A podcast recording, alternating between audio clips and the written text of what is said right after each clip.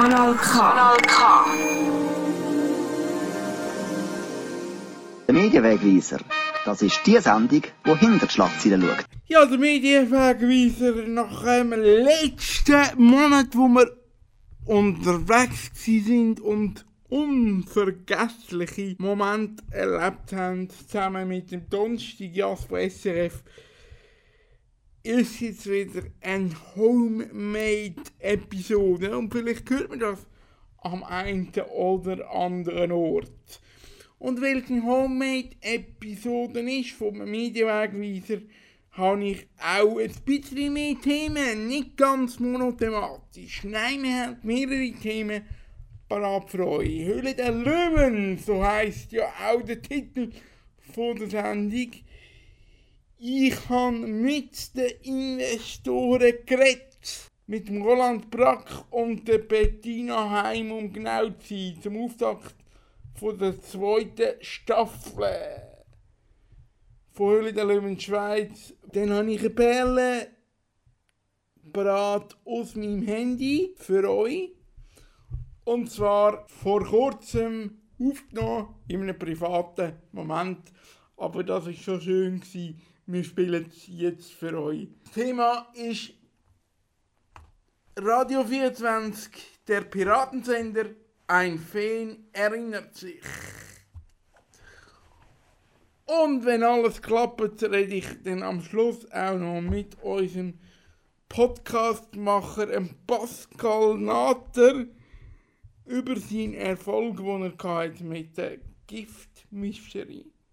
Und vielleicht verratet er auch noch, was sein nächstes Projekt ist.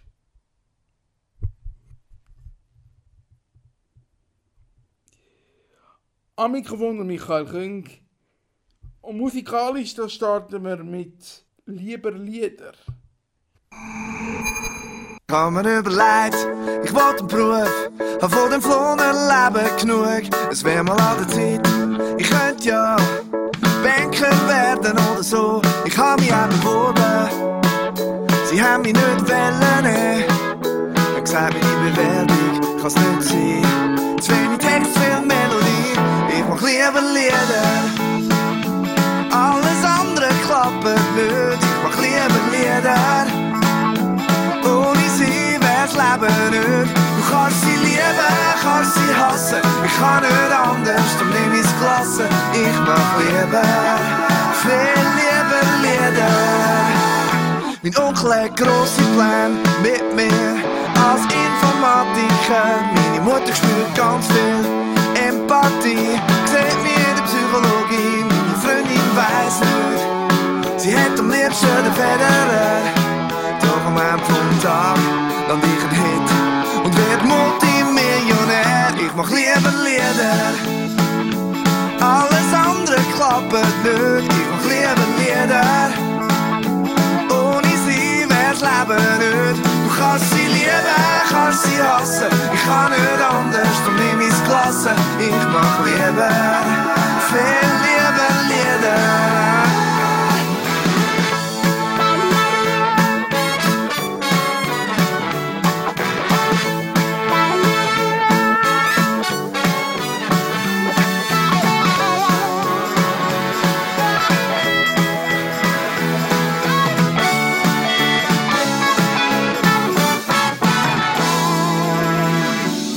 Ich machen? Ich habe alles schon probiert.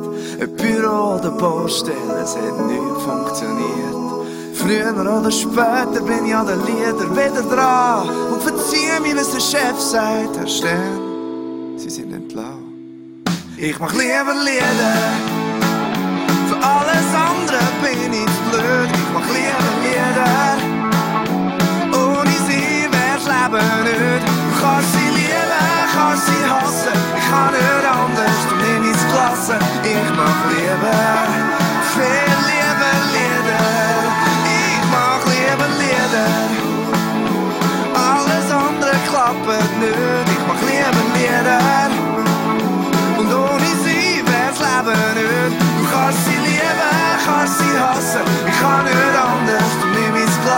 Ich mach lieber, viel lieber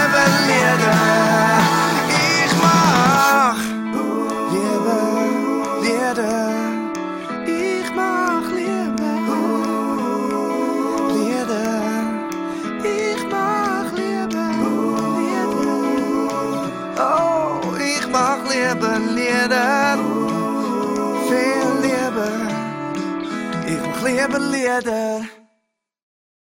So, Höhle der Löwen Schweiz habe ich euch versprochen und genau um das geht es jetzt hier im ersten Block. Ich rede mit der Bettina Heim. Die Bettina Heim ist Investorin bei Höhle der Löwen Schweiz und eine von der wenigen Businessfrauen, die die Schweiz hat. Das Gespräch ist auch heute wieder via Zoom aufgenommen worden und wie das so üblich ist, via Zoom ist vielleicht am einen oder anderen Ort die Leitung bisschen schlecht.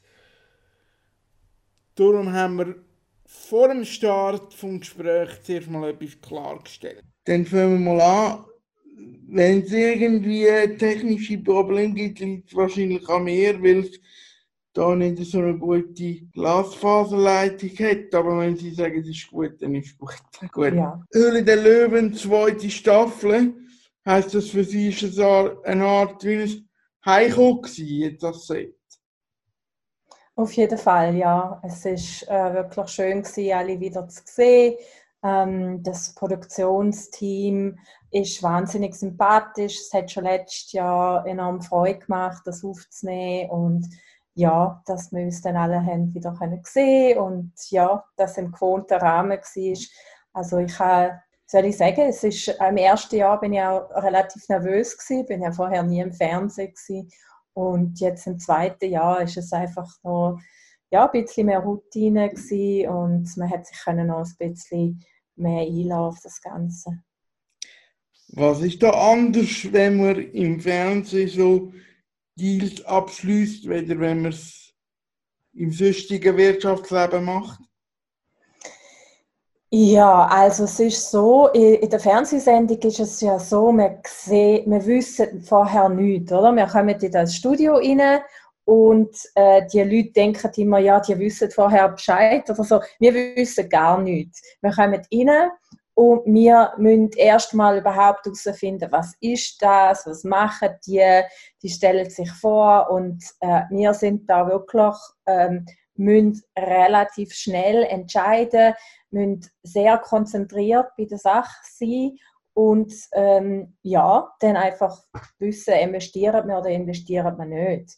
Äh, Im normalen Investorenleben ist es ja so, dass man äh, relativ viel vorab auch über die Leute erfahrt. Also das sind die einem, schicken einen Businessplan zu oder einen, äh, ein Pitch-Deck oder solche Sachen, dass man einfach äh, sich ein bisschen das Bild machen und dann trifft man erst Leute. Und äh, man macht natürlich auch eine Vorauswahl. Also ähm, man trifft jetzt nicht einfach jeden, sondern nur trifft sich mit den Leuten, wo es einen interessiert. Und bei der Fernsehsendung ähm, ist es so, dass Produzenten entscheiden und da muss halt für jeden etwas dabei sein. Das heißt nicht unbedingt, dass, dass mich dann da jedes Thema wird unbedingt interessieren beziehungsweise auf mein Profil als Investoren passen. Gemäß meiner Informationslage haben Sie zwei Phasen von der Produktion. Eine vor dem Lockdown und eine nach dem Lockdown. Was hat das mit der Sendung gemacht und mit Ihnen als Person? Ähm, dass wir jetzt so einen Lockdown dazwischen haben und das ganze Corona-Thema, das noch dazu kommt. Also wir haben die Dreharbeiten schon abgeschlossen ähm, in den ersten Tagen im März. Das heißt, unsere Produktion, also die Fernsehaufnahmen, haben können vollständig stattfinden. Was dann nachher passiert ist, ist, dass der ganze Schnitt und dass äh, die Zusatzaufnahmen, die gemacht werden von den einzelnen Gründern und so Interviews und so Sachen, die sind dann nach dem Lockdown gemacht worden oder auch währenddessen. Also ich glaube, geschnitten worden ist es äh, mit sehr strikten Hygienekonzept etc. auch während dem Lockdown. Ähm, ja, und ähm, wir haben jetzt von der Löwe her eigentlich nur, wir haben ähm, ja, ein paar Segmente nach dem Lockdown gedreht mit Unternehmen, wo wir im letzten Jahr investiert haben. Und da hat man müssen Masken tragen, ähm, äh, Abstand halten, all diese Sachen, die man auch sonst machen. Aber rein vom Wirtschaftlichen her ist es doch, gerade wenn Sie sagen, die anderen Sachen sind eigentlich vor dem Lockdown passiert, also die Zusagen, sind Sie denn jetzt noch am richtigen Ort investiert von Ihnen aus gesehen? Ja, was äh, ja bei der Aufzeichnung erst passiert ist, dass man ja, dass, dass man einen Deal macht und dann kommt aber nachher noch die ganze Nacharbeit, oder? Ähm, und das ist vielleicht noch wichtig zu wissen. Es ist ja nicht so, dass man dann quasi blind irgendwo investiert, sondern dann kommt man die ganzen Unterlagen über, dann äh, erfahrt man noch mehr, dann sieht man wirklich auch die Bücher für die Unternehmung, all die äh, Sachen, wenn sie jetzt Patent haben und so weiter. Und das müssen wir dann, müssen während dem Lockdown müssen überprüfen. Also das ist schon auch recht äh, stressig gewesen, weil wir haben ja gleichzeitig die Unternehmen, die wir letztes Jahr investiert haben und wo wir dann ähm, halt auch müssen schauen, dass die weiterhin finanziert sind. Wir haben da einige Finanzierungsrunden in dieser Zeit müssen abschließen für die existierenden Unternehmen. Also es war recht viel gewesen, äh, zum, zum machen und äh, ja, also ich habe das Gefühl, ich bin immer noch am recht, richtigen Ort, um die Frage zu beantworten. Also ich habe jetzt das Gefühl, meine Investments sind, äh, laufen weiterhin gut. Aber muss man für die Zukunft anders investieren mit dem Lockdown im Hintergrund oder mit der Krise? Ja, es gibt sicher Sachen, wo, äh, wo jetzt schwieriger sind. Also alles, was mit Reisen zu tun hat, ist natürlich schwieriger geworden.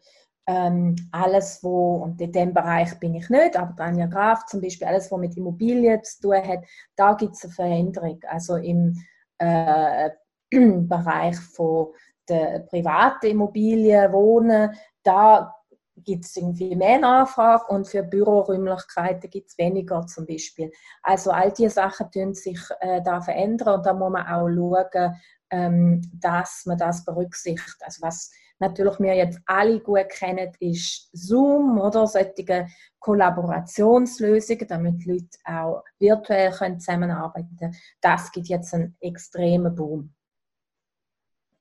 Und dort hat es Platz für weitere so Lösungen? Oder ist der Markt eigentlich so gesättigt? Ja, auf jeden Fall. Also äh, was ich jetzt im Moment erlebe, ist zum Beispiel viel virtuelle Konferenzen, Zusammenkünfte von äh, also Jahrestagungen, all so Sachen. Und ich habe das Gefühl, da sind sich die Leute erst am finden. Also wie mache ich das? So Tante von mir hat jetzt irgendwie eine Kreissynode von der Kirche irgendwie gemacht und das über, ähm, über Zoom zum Beispiel. Also das sind alles so Sachen, die man vorher wirklich nicht gemacht hat äh, und jetzt gibt es da Lösungen und da ist Zoom nicht immer optimal. Also da gibt es jetzt auch andere Kollaborationslösungen, wo die Leute jetzt ausprobieren. Ähm, und ja, wo man, wo man kann die Leute irgendwie zusammenbringen, dass sie gleich noch Entscheidungen fassen, Strategien diskutieren. Das sind so Sachen, wo wir alle noch am Lernen sind. Mhm. Aber Ihnen macht es noch Spaß, Investorin zu sein in dieser ungewissen Zeit? Oder haben Sie spürt Sie eine gewisse Zurückhaltung? Oder ja, eigentlich macht es mir jetzt noch mehr Spaß, weil jetzt ähm, kann ich wirklich auch helfen. Ich habe ja schon ähm, in meinem Berufsleben als Unternehmerin habe ich schon zwei größere Krisen mitgemacht und jetzt kann ich da das, was ich gelernt habe, auch weitergeben an die Jungunternehmer und denen so helfen, dass sie sich optimal aufstellen für in dieser neuen Zeit. Mhm. Wie stehen denn jetzt die Unternehmungen da, wo wir letztes Jahr schon in der Sendung gesehen haben?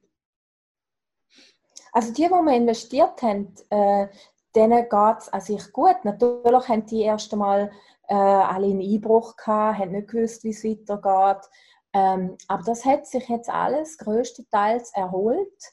Und einige haben sogar noch viel mehr Geschäfte als im letzten Jahr gehabt. Also äh, weil mehr Bargeldlos bezahlt wird, wenn man jetzt an Neon denkt zum Beispiel äh, die Neobank oder ähm, MyCamper, wenn man jetzt daran denkt, dass ähm, die Leute wollen Ferien machen ja, ein bisschen abgeschlossen von anderen mit genügend Distanz. Also die haben einen richtigen Boom gehabt mit für Camperferien. Also ähm, ja, ich glaube, die Management-Teams haben das recht gut gemacht und es hat auch Zusammenhalt innerhalb von dieser Unternehmen gestärkt. Jetzt ist es so bei Höhle der Löwen, äh, dass es das auch international gibt, also insbesondere im Deutschen. Gibt es da manchmal Investoren respektive Startups, wo sie gerne investiert hätten und gefunden hätten, hm, warum sind die nicht in die Schweiz gekommen, warum muss ich die jetzt bei den deutschen Kollegen sehen, da hätte ich doch sehr gerne investiert. ja, ich muss zugestehen, dass ich nicht jede äh, Sendung hier im Ausland schaue. Ich habe neulich zweimal reingeschaut, da wo es Unternehmen ist, wo mein Mann äh, jetzt gerade investiert, äh, wo bei der deutschen Höhle der Löwen war. Ähm, aber ja, ich habe einfach wenig Zeit zum Fernsehen schauen, ich muss zugeben. Und äh, ich bin, glaube ich, genug ausgelastet mit dem, was ich hier habe. Also im Moment, da der Neidfaktor ist bei mir recht klein. Genau. Also kann man auch für eine allfällige dritte Staffel sich ungeniert wieder bewerben. Sie sehen doch keine grosse äh, Zurückhaltung in der Start-up-Welt. Oder gibt es die Zurückhaltung einfach von Seiten von Gründern, wo, wo Also wir haben das stark befürchtet. Wir haben gefürchtet, dass es weniger Investments gibt, dass es irgendwie Zurückhaltung von Investorenseite viel größer ist. Ähm, das hat sich zum Glück größtenteils nicht bewahrheitet. Also ähm, es läuft weiterhin, laufen Investments in Startups und ähm, es, ist, es ist viel weniger schlimm wie befürchtet, Gott sei Dank. Super, dann freuen wir uns auf weitere Folgen von Höhle der Löwen Schweiz, jeden Dienstag auf TV24. Ganz herzlichen Dank. Wir freuen uns, wenn Sie zuschauen. Jetzt über zum Roland Brack, seine Internetleitung, respektive meine Internetleitung bei seinem Gespräch ist ein bisschen schwächer gewesen. Das heißt, es gibt jetzt eine leichte andere Form von seinen Antworten. Es gibt jetzt quasi einen Beitrag aus seinen Antworten. Ich habe ihn gefragt, was seine Auswirkungen sind wegen Corona, der Pandemie und dem Lockdown. Und auch er hat Erfahrungen gemacht. Ja, die Corona-Krise hat natürlich einiges verändert. Auch bei den Startups und in der ganzen Startup-Szene. Es, es gibt wie in der normalen Wirtschaft auch gibt's, gibt's Startups, die, die hat es eher beschleunigt. Es gibt welche, die haben äh, sozusagen gar nicht mehr können arbeiten. Ähm, ja, eigentlich die ganze Bandbreite haben wir dort äh, auch erlebt. Ja, und auf was muss man denn jetzt genau schauen nach der Corona-Krise? Was sind die Herausforderungen im Investment? Markt und im Startup-Markt? Und auf was schauen Sie genau? Auch für mich hat sich da einiges verändert. Also, ähm, nebst allen Problemen, die man natürlich äh, und Herausforderungen, die es gebracht hat, glaube ich, ist ein enormer Beschleuniger für die ganze Digitalisierung eigentlich von der ganzen Wirtschaft. Äh, jeder kann jetzt plötzlich äh, Videokonferenzen führen und, und, und nur schon das allein ist ein riesen Segen für mich. Wie geht es den Startups vom letzten Jahr? Bis jetzt kann man zum Glück sagen, dass es allen noch gut geht. Ich bin gerade jetzt aktuell wieder dran, so Business Review äh, Calls zu führen, um, um ein bisschen zu hören, wo sie stehen und was die Herausforderungen sind natürlich äh, hat auch da das eine oder andere hat, ist, ist während dem Lockdown das Geschäft äh, fast komplett zum Erliegen gekommen. Also beispielsweise Aventura, so Erlebnisgeschenke, hat man natürlich dann nicht mehr können durchführen Aber ähm, an vielen Orten hat sich das eigentlich äh, wieder sehr gut erholt und, und, und eben teilweise ist man jetzt auch schon wieder äh, deutlich auf, auf einem Wachstumskurs, wo man eigentlich ja, kann zuversichtlich sein Also steht die Wirtschaftsentwicklung unter der dritten Staffel Höhle der Löwen nicht im Weg. Man muss ja schon sagen, auch Krisenzeiten sind Chancenzeiten. Und, und darum glaube ich, dass, ähm, ja, dass eben eine Krise tut manchmal Sachen beschleunigen. Ähm, und, und von dem her, ich, ich glaube, was ich auch gespürt habe jetzt in, in, in, in, den Verhandlungen danach, jetzt bis zum heutigen Tag und so, ich glaube, das, das bleibt sehr dynamisch und ich glaube, wir werden auch in der nächsten Staffel äh, sehr spannende Startups haben. Wunderbar, dann freuen wir uns auf die nächste Staffel und Ihnen alles Gute für die nächsten Herausforderungen. Danke, gleichfalls. Das wünsche ich Ihnen auch. Merci. Dann bis zum nächsten Mal. Das war der Roland Brack, Investor bei die Höhle der Löwen Schweiz. Soweit der Teil zur Höhle der Löwen Schweiz. Nach der Musik geht es weiter, dann haben wir eine kleine Überraschung für euch parat. Dass vielleicht das Fähli nicht mehr so glänzt und nach dem Lachen gefalten bleibt. Dass ich zum Lesen brüllen brauche, nur sogar der Barkli grau meliert. Dass ich mich nicht mehr muss frisieren, das ist mir eigentlich noch gleich. Nur dass mir plötzlich alle Seiten stört mich immer noch ein bisschen. Und vielleicht blättert der Lack, manchmal hier und da ein ab. Und vielleicht ist ja auch mein Sechserpack nicht mehr ganz so straff und glatt. Und jede Narbe, jede Falte, die ich an mir dran habe, sind nicht nur Zeichen von der Zeit. Nein, das ist meine Patina.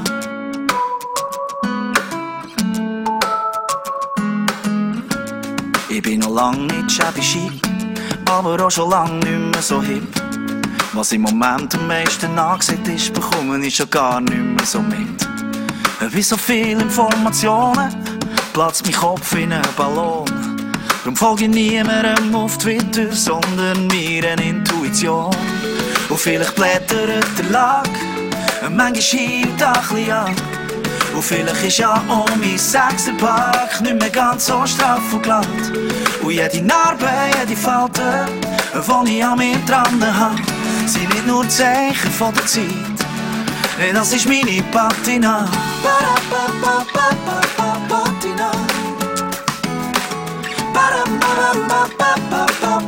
Patina.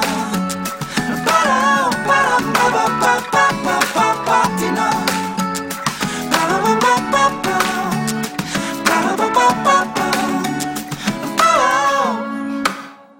Shabby chic. Der Stress ging allen müssen es gefallen, ist ein für alle Mal vorbei. Ich mache eh die beste Falle, wenn ich mir selber kann sein. Und vielleicht blättert der Lack, manchmal schielt ein bisschen ab. Und vielleicht ist ja auch mein Sechserpack nicht mehr ganz so straff und glatt. Und jede Narbe, jede Falte, die ich an mir dran habe, sind nicht nur Zeichen von der Zeit. Nee, das ist meine Patina. Vielleicht blättert der Lack, manchmal schielt ein bisschen ab. Vielleicht ist ja auch mein Sechserpack nicht mehr ganz so straff und glatt. Und jede Narbe, jede Falte, die ich an mir dran habe, sind nicht nur Zeichen von der Zeit. Nee, das ist meine Patina. Das ist meine, das ist meine. Patina.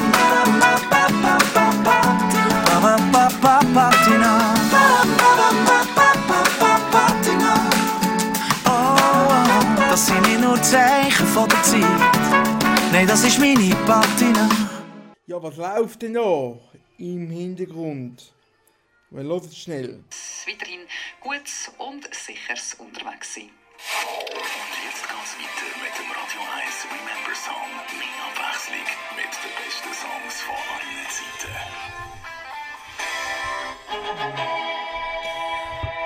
Ja, es ist das Programm von Radio 1, wo da läuft. Radio 1 ist der Sender, wo der Roger Schawinski jetzt im Moment betreibt. Der Roger Schawinski ist der, der zuständig ist, dass wir überhaupt Privatradio in der Schweiz haben. Ich habe ihn auch schon interviewen. In der Zeit vor Corona in einem vollen Restaurant. Gibt es besondere Anekdoten aus den wilden Jahren in Italien? Ja, da gibt es natürlich Tausende, aber das Entscheidende ist, glaube ich, am 4. Januar 1980, wo es hat, die italienischen Behörden können den Sender schliessen und wir den Leuten gesagt haben, äh, in Zürich am Radio, hey, die kommen dann, tun unseren Sender schützen und da sind die Leute mit einem Extrazug sind runtergekommen, hunderte von Leuten und die sind dann gekommen, tatsächlich am 11 Uhr, sind vor verschlossenen Tür gestanden, haben dann, glaube ich, Angst gehabt vor all diesen vielen Leuten und sind wieder abgezottelt. Und damit ist dann das Radio gesichert gewesen. Ein paar Tage später haben sie es dann auf heimtückische Art trotzdem gemacht, oben auf dem Berg.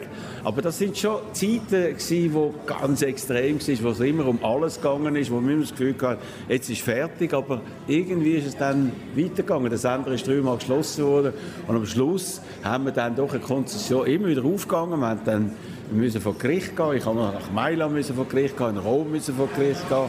Und am Schluss ist es irgendwie weitergegangen und dann ist eben dann auch äh, aufgrund von dem hat mir der Schweiz Privatradio erlaubt und mir sogar eine Konzession gegeben.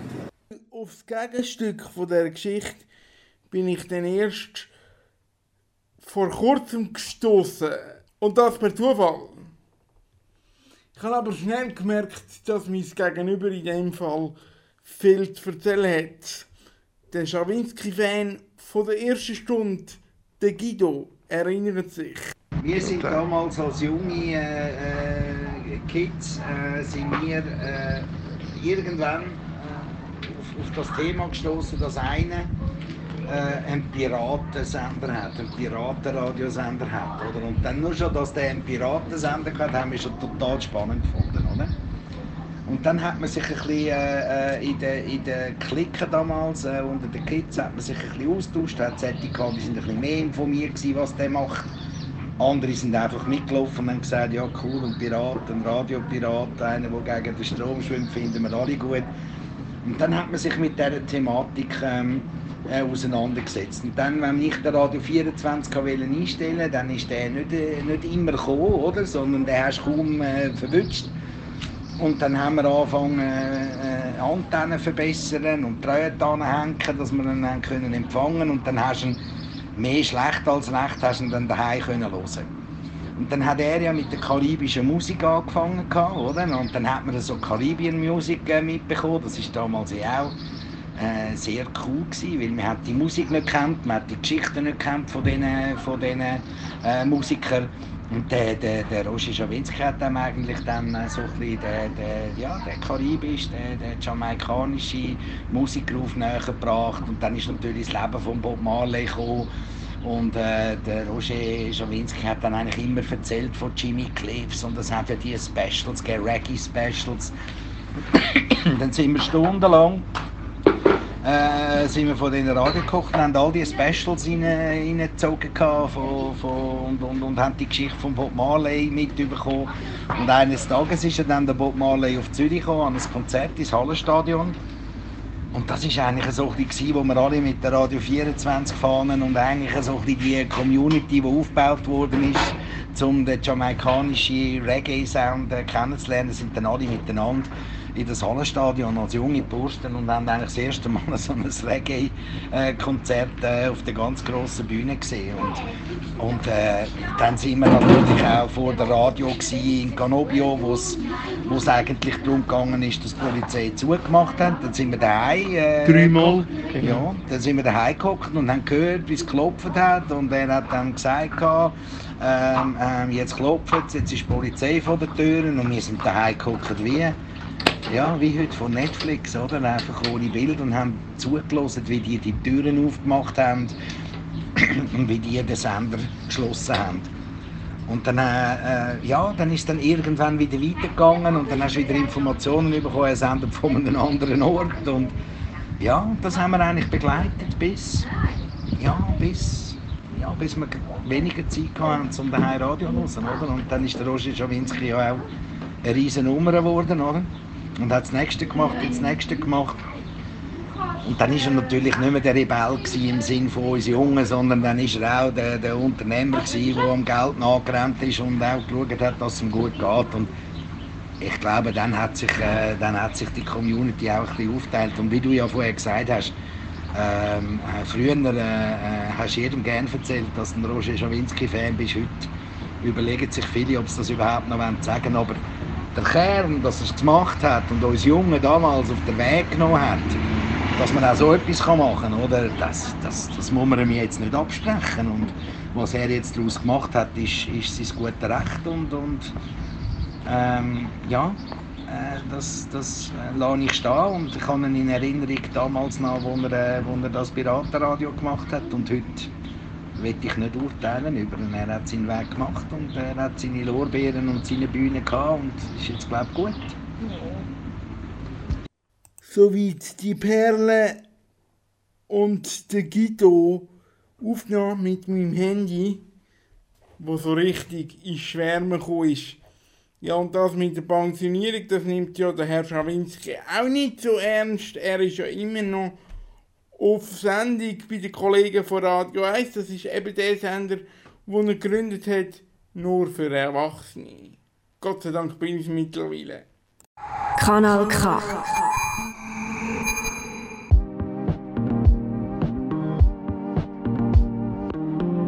Hobbypsychologen gern mehr auf der Straße. Ihre Tipps und Tricks für eine neue Chance. Alles ist jetzt möglich, sie gewinnen Tour de France.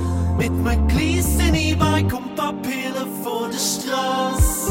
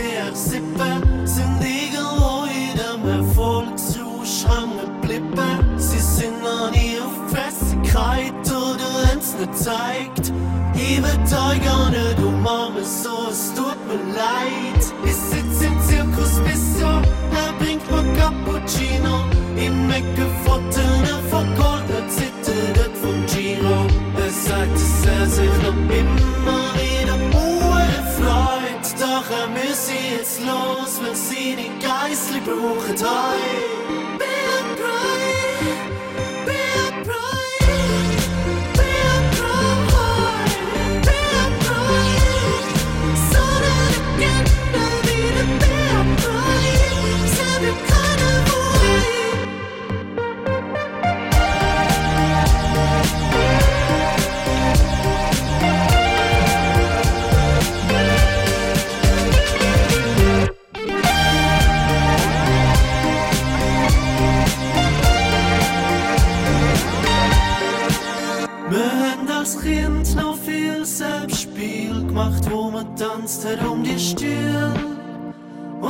Musik läuft. Es hat ein Stuhl zu wenig und gewonnen hat der, zuerst aus ist aus dem Gewühl.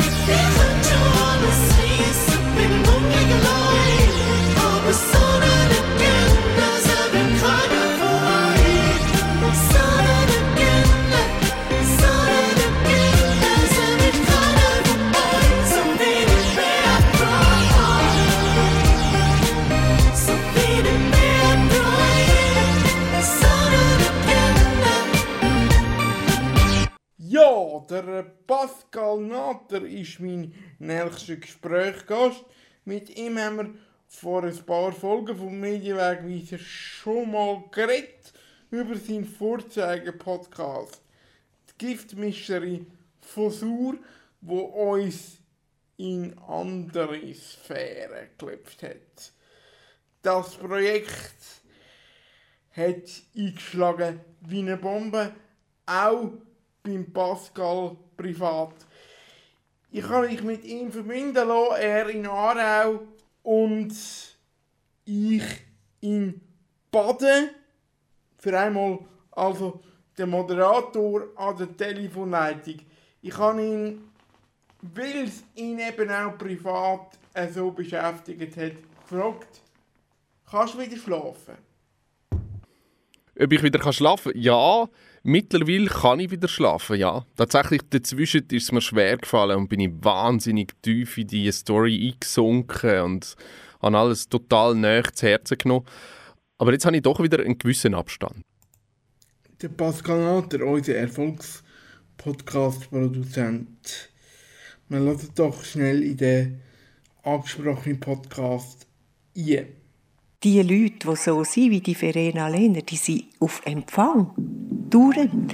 Die äh, Frau Lehner hat meiner Großtante geweissagt, dass sie jung wird sterben. Vor meiner Haustüre, Zur, erzählt man sich auch 90 Jahre nach ihrer Verurteilung noch die Geschichte der Wahrsagerin. Aber alle erzählen sich etwas anders. Mir hat er glaube nachgesagt, dass sie entweder einen Mann umgebracht hat, aber Detail weiß ich leider nicht. Ich habe gar nicht gewusst, dass wir irgendwann mal einen Hex hatten. So. Es war eine Art Showprozess. Vor der Tribüne der Richter zur Linken reihen sich die Geschworenen und ihnen gegenüber sitzt in der ersten Bank die Angeklagte, die ihren Wahrspruch angerufen hat. Sie war eine Frau, die in die Geschichte eingegangen ist als Wahrsagerin.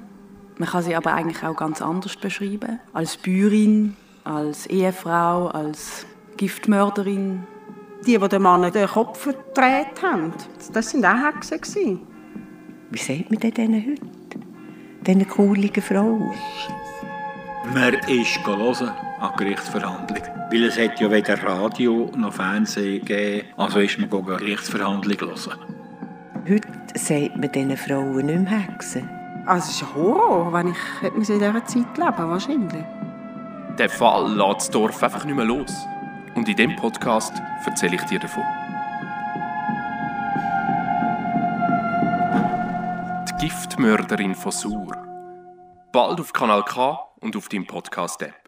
Der Podcast ist bei den interessierten Kreisen, also bei denen, die das zugehörige Theater sind schauen und bei der Dorfbevölkerung von Sur sicher so etwas wie Talk of the Town gewesen. Darum habe ich jetzt auch fragen, wie sehen die Abrufzahlen aus auf Spotify? Ich bin eigentlich sehr zufrieden mit den Hörerinnen und Hörerzahlen, obwohl ja für Kanal K sind ja eigentlich die reinen Zahlen nicht das Wichtigste. Aber die Zahlen sind doch im Verhältnis sehr gut gewesen. Also insgesamt sind es jetzt schon 20.000 Zugriffe. Das bedeutet, 20.000 äh, Mal hat jemand eine Episode gestartet. Ob sie oder er die dann tatsächlich auch fertig gelesen hat, das weiß man natürlich nicht. Aber die Zahlen sind in dem Sinn unglaublich motivierend. Aber viel wichtiger für mich eigentlich, ich habe sehr viele schöne Feedbacks bekommen, gerade auch von Menschen in Sur, die selber irgendwie noch entfernt verwandt sind mit der Verena Lehner, wo damals die mutmaßliche Giftmörderin war. Und das ist natürlich eine wunderbare Reaktion auf Journalismus. Das wäre eigentlich eine Co-Produktion mit dem Theater Marie. Jetzt hat die Welt nicht nur die Geschichte geschrieben von der Verena Lehner, sondern auch die vom Lockdown und das Theater Marie hat nicht können weiter spielen. Was ist das für ein Gefühl gewesen, jetzt plötzlich allein zu sein? Das war natürlich eine spannende Situation. Am Anfang habe ich noch gedacht, ich würde viel mehr noch mit den Schauspielerinnen und Schauspielern vom Theater zusammen arbeiten. Die sind dann die einen auch plötzlich irgendwie in Deutschland und haben gar nicht mehr kommen können. Auch sonst Gesprächsgäste, Interviewgäste haben natürlich nicht mehr ins Studio kommen und ich habe plötzlich müssen Telefoninterviews führen oder eben viel Dokument durchforsten und selber vorlesen. Auch Sprecherinnen und Sprecher haben nicht mehr können ins Studio. Es war also schon eine sehr spezielle Situation gewesen. Für die Theatergruppe umgekehrt ist es aber natürlich schön gewesen, sie haben nur gerade zwei Gastspiele können geben und dann haben sie die Tournee schon wieder müssen abbrechen. Ist es sehr schön gewesen, dass das Projekt weiterlebt, quasi mit dem Podcast und dass die Geschichte von der Verena Lehner im Gespräch bleibt. Sie haben jetzt vor zwei Wochen wieder das erste Gastspiel gemacht, auch im Kanton Aargau und ich glaube, die Tournee läuft jetzt schon wieder langsam an. Und man merkt es also tatsächlich, und das ist schön für das Projekt, auch für die Co-Produktion, wenn ein Gastspiel ist vom Theaterstück, gehen auch die Downloadzahlen vom Podcast auf. Was sind die nächsten Projekte? Du bist so umtriebig. Du hast doch sicher schon etwas im Köcher. Selbstverständlich. Ich bin natürlich schon wieder am Aufnehmen. Ich bin jetzt die letzten vier Tage bei mir im Studio in Sur am Aufnahmen machen für einen Hörspiel-Podcast, also für Fiction, erfundene Geschichte, wo in Bern spielt. Das heißt der Gagge und ist ein vierteiliger Podcast, wo es um Protestbewegungen in Bern geht. Den habe ich zusammen mit der Carol Rosa geschrieben und jetzt haben wir ganz verschiedene Schauspielerinnen und Schauspieler im Studio gehabt und haben die Aufnahmen gemacht und die nächsten zwei, drei Wochen bin ich jetzt am Schneiden, Musik komponieren, Geräusche dazu tun und dann feiert der Podcast am 15. Oktober Premiere. Das ist ja interessant, gerade jetzt in dieser Zeit, wo Bern rund um den, rund um den Bundesplatz, Entschuldigung, diskutiert hat und um Proteste, die da sind. Ja, es ist tatsächlich Also ein bisschen so, dass uns die Realität eingeholt hat. Also wir haben so eine wahnwitzige Story geschrieben. Äh, ein Institut an einer Berner Uni soll eine Maschine entwickeln, die kann voraussagen wenn es irgendwo ähm, anarchistische Bewegungen gibt oder revolutionäre Ansätze. Und irgendwie wird dann der Geheimdienst involviert und äh, ganz viele blöde Sachen passieren. Das ist eine Komödie. Und irgendwann verselbstständigt sich das und die Maschine löst selber Konflikt aus. und wir haben gedacht, das sei wahnsinnig satirisch und überzeichnet. Und im Moment, wenn man die Bilder sieht äh, auf dem Bundesplatz, wird einem klar, ja, vielleicht ist es gar nicht so übertrieben gewesen. Stehst auch in Verbindung mit dem äh, Podcast Club. Kannst du unseren Hörern erklären, was das für ein Projekt ist oder für eine Organisation? Ja, der Podcast Club ist ein Verein von Podcast-Schaffenden, ist in Zürich daheim, aber es sind alle Leute willkommen, die selber Podcasts machen und sich möchten austauschen. Ähm, es ist ja manchmal sehr motivierend, wenn man gerade in der Produktionsphase Feedbacks überkommt von anderen Leuten, die auch am Produzieren sind. Weil man schafft da im Studio die Das ist jetzt nicht wie im Radio, oder, wo man immer ganz viele Leute begegnet, sondern man schafft viel ganz allein die und hat überhaupt keine Rückmeldung. Zum Beispiel ist jetzt gerade vorgestern ein Treffen in Zürich, wo ich meinen Podcast «Giftmörderin von Sur» vorgestellt habe. Und wir haben ein bisschen darüber geredet, wie habe ich das produziert, wie ist das zustande gekommen, wie sind die Reaktionen gewesen, wie ist das möglich gewesen, das so aufwendig zu machen mit einer langen Recherche. Da sind alle neidisch gewesen. Und es ist eine, eine wunderbare Erfahrung, dass man sich da kann mit Gleichgesinnten austauschen kann. Also hast du gute Rückmeldungen bekommen, der Podcast? Ich habe sehr gute Rückmeldungen bekommen, ja. Ja, natürlich. Aber wenn es so ist, bei Leuten, die selber dann am gleichen arbeiten oder den gleichen Beruf haben, es kommen dann auch sehr genaue und detailreiche kritische Anmerkungen. Also alles gut und recht, Pascal, aber in der letzten Episode da hat es einfach ein bisschen Längen drin oder so. Das würde einem jetzt nicht unbedingt jemand aus dem Publikum sagen, aber Fachkolleginnen und Fachkollegen dürfen das und sollen das auch. Und wie bist du mit dieser Kritik umgegangen? Ich habe mich gefreut und habe im Geheimen gedacht, ja, wahrscheinlich hat sie recht. Ähm, was für, was für äh, Podcasts hörst du? Ich muss jetzt zugeben, ich bin selber gar nicht unbedingt so der Podcast-Hörer. Das hat damit zu tun, dass ich natürlich den ganzen Tag schon am Losen bin, am Schneiden bin, im Gespräch machen, recherchieren und dann häufig am Abend nicht mehr so die Nerven habe. Und der andere Grund ist, früher bin ich noch viel öfter pendelt. Ich habe zuerst in Bern gewohnt und im Aargau geschafft, nachher im Aargau gewohnt und in Bern geschafft.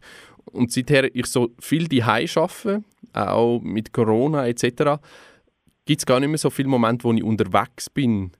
Und irgendwie ist das unterwegs mit Podcast hören gekoppelt. Und jetzt schaffe ich einfach ein bisschen mehr, muss ich zugeben. aber, was, also, aber ich kann mir jetzt natürlich nicht einfach so einfach rausklauen. ich habe natürlich schon sehr schöne Tipps. Was ich sehr gerne gelesen habe, ist der Podcast «Zündstoff» von der Stefanie Müller-Frank und der Franziska Engelhardt, wo es um ein Messi geht im Kanton Zürich und wie das Dorf darauf reagiert. Ein bisschen eine Verwandtschaft gibt es in dieser Geschichte von dem Podcast Zündstoff zu der Giftmörderin, weil es auch sehr darum geht, wie eine Gemeinschaft, wie eine Gesellschaft, ein Dorf reagiert, wenn irgendjemand ein Bier ein bisschen anders ist. Du hast auch Elemente drin, gehabt, die dein Privatleben betroffen haben. Trotzdem das Thema eigentlich nicht viel mit dir zu tun hat. Was ist das für ein Gefühl gewesen? So viel von sich. Letztendlich hat es sich gut angefühlt. Ich glaube, ein bisschen, dass das die Eigenheit ist vom Podcast. Bier ein bisschen das, was noch ein bisschen anders macht als jetzt lineares Radio, wo man sich ja doch auch immer hinter einem ganzen Apparat darf, muss und soll verstecken. Obwohl, das müsste jetzt zum Beispiel an einem Alternativradio auch nicht sein. Aber man hat ja immer so eine ganz professionell journalistische Haltung. Ich stehe für den Journalismus, für, äh, für die Sendeanstalt und die repräsentiere ich und da ganz objektiv meine Fragen formulieren. Im Podcast dürfen wir ja das ein bisschen aufbrechen. Und ich finde, nachdem ich so viel Leute um ihre eigene Geschichte mit ihrer Ur-Urgroßmutter befragt habe, ähm, wie die, die innersten Geheimnisse versucht haben herauszufinden von der Verena Lehner, sogar Einsicht bekommen haben in ihre äh, Dokumente aus der Zeit im Gefängnis oder so, ist es irgendwie umgekehrt auch fair gewesen, wenn ich ein bisschen etwas von mir erzähle. Und ich glaube tatsächlich natürlich, dass meine Frau selber Psychiaterin ist und aus Wien, äh, Wien hat mit dem nichts zu tun, aber die Tatsache natürlich, dass meine Frau selber Psychiaterin ist, ihr Stiefvater auch Psychiater, ist vielleicht auch ein bisschen eine Erklärung, wieso mich der Stoff so wahnsinnig gefesselt hat. Ich diskutiere natürlich auch sonst sehr viel über äh, spezielle Figuren und ihre Geschichten in meinem Privatleben. Super, danke vielmals für das Gespräch. Danke fürs Interesse, Michael. Das sind sie die Antworten von Pascal Natter. Zum Teil aus dem Live-Interview mit mir am Telefon, zum Teil ein bisschen nachgesprochen. So ein Kunstwerk wie ähm, Pascal seine Produktionen ist es halt nicht geworden. Irgendwann ist, wenn man nämlich mit dem auch auf den Sender, so wegen Redaktionsschluss,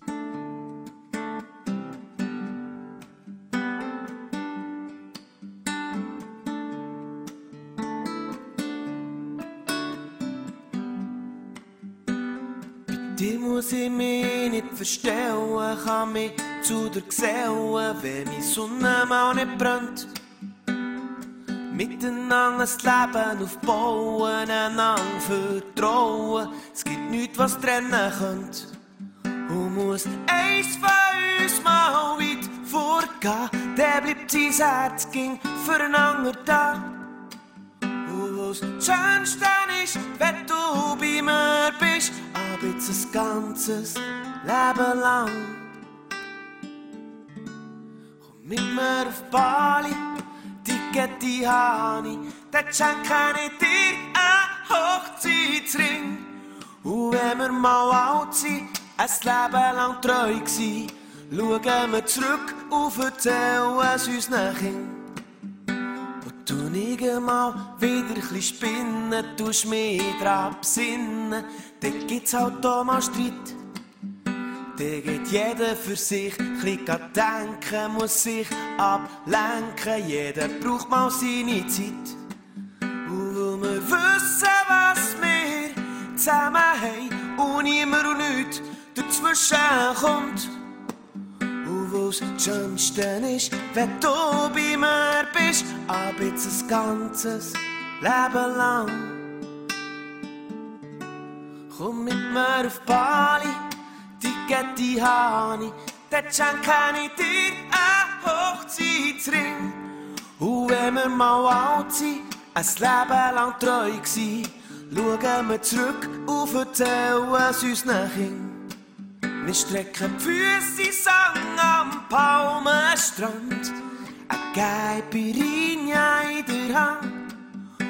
Das Schönste ist, wenn du bei mir bist, ab jetzt ein ganzes Leben lang.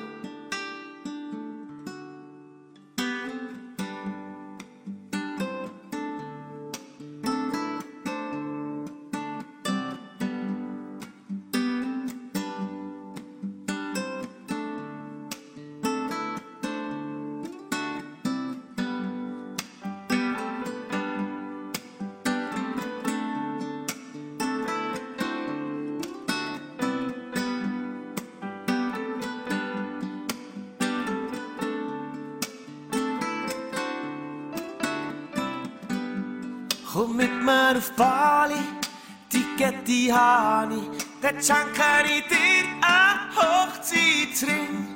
Und wenn wir mal alt sind, ein Leben lang treu gsi, schauen wir zurück und erzählen es unseren Kindern.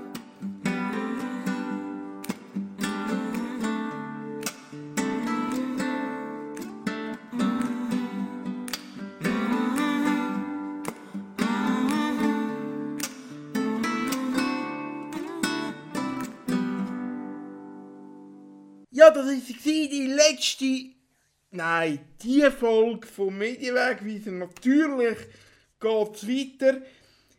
Ihr kennt mein Motto betreffend der Pandemie. Es Hops Schweiz raus ab Forschung. Es zählt jeden Tag, wo wir der Lösung ein Stück näher kommen.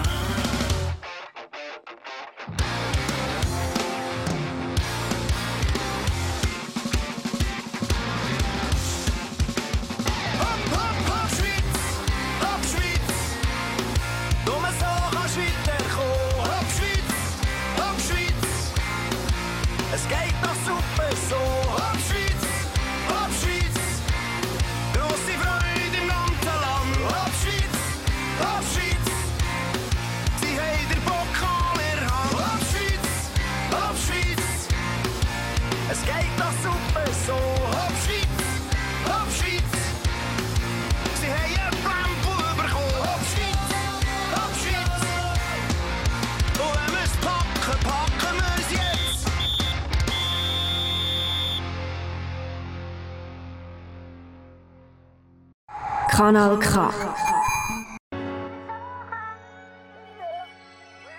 I could be wrong, but I know I'm right. I saw the sign, yeah, I saw the sign. Straight into fire, out of the flame, into the light, into the light. And I know love ain't a thing you can count on to last too long.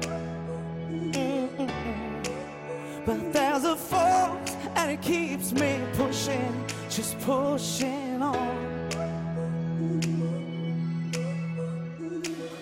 Say what you want, I can't go back. I need to hear the truth. Well, I don't care what they do, but in the end, it's just me and you. They can shine until they're blue. But in the end, it'll be me and you, me and you, me and you. Yeah. You got me wrong, but it feels alright. And I'm afraid that I'm gonna stay. You tried to burn me like a fire, but I'm a flame. Yeah, I'm a flame. And I know love ain't a thing you can count on to last too long. Yeah. But there's a force and it keeps me pushing, just pushing on. Say what you want, I can't go back. I need to hear the truth. Well, I don't care what they do, but in the end, it's just me and you. They can shine until they're blue, but in the end, it's just me and you, me and you, me and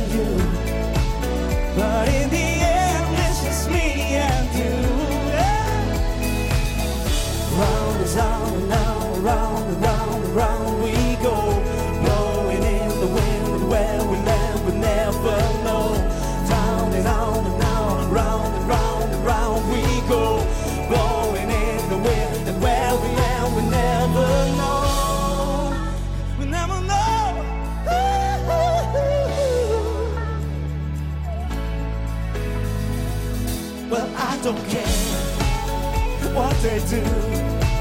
But in the end, it's just me and you. They can shine until they're blue. But in the